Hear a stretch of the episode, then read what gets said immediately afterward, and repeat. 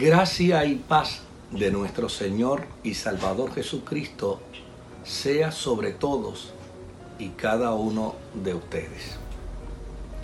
En el día de hoy miramos los periódicos y vemos las estadísticas, no solamente con respecto a Estados Unidos, que ya sobrepasó más de 20.000 muertos con esta pandemia, no solamente el planteamiento noticioso con respecto a Japón, que sigue aumentando eh, en proporciones dramáticas la cantidad de contagiados, sino también mirando sobre Puerto Rico, que ya en la actualidad tenemos 974 personas confirmadas con el virus de esta pandemia y 51 personas que lamentablemente han fallecido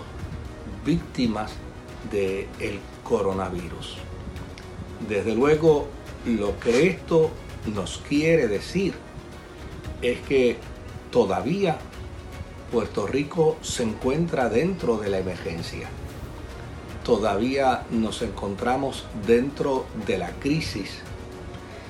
Y desde luego, a pesar de que hay quienes aprovechan la coyuntura para la política, hay quienes aprovechan la coyuntura para el desarrollo económico, hay quienes aprovechan la coyuntura para hablar también eh, de toda esta situación de manera y forma desinformada,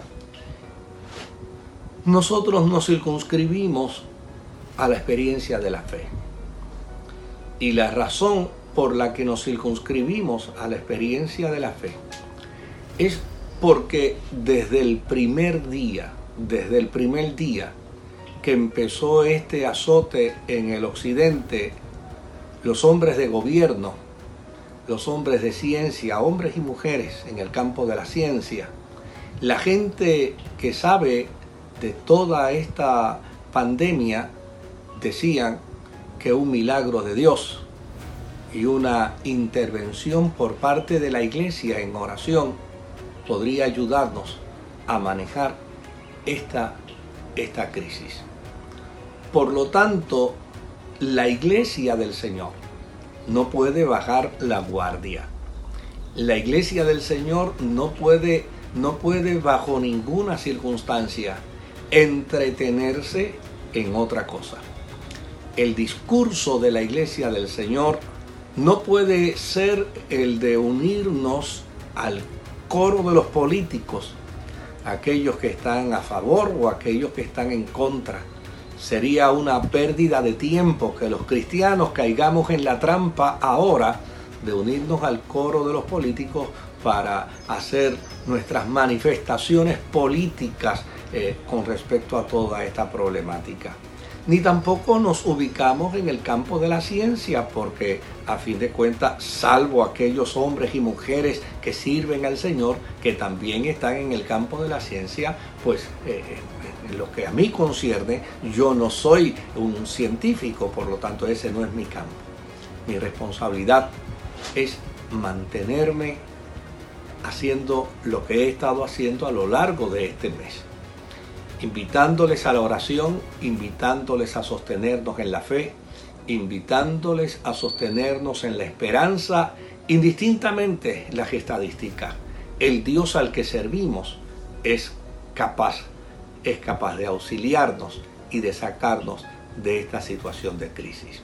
Hay una expresión en Hebreos capítulo 10 y verso 22 que dice, mantengámonos firmes sin fluctuar la profesión de nuestra esperanza, porque fiel es el que prometió. ¿Escuchó bien? Mantengámonos firmes sin fluctuar la profesión de nuestra esperanza, porque fiel es el que prometió. Sigamos firmes, proclamando esperanza, proclamando confianza en Dios, porque Él es fiel.